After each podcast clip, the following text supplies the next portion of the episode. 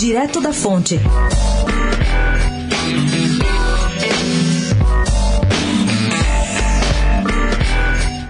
Renato Batista, coordenador nacional do MBL, o Movimento Brasil Livre, aquele do Kim Kataguiri, e que deve disputar o mandato de vereador pelo Novo no ano que vem, aposta em uma debandada de filiados desse partido.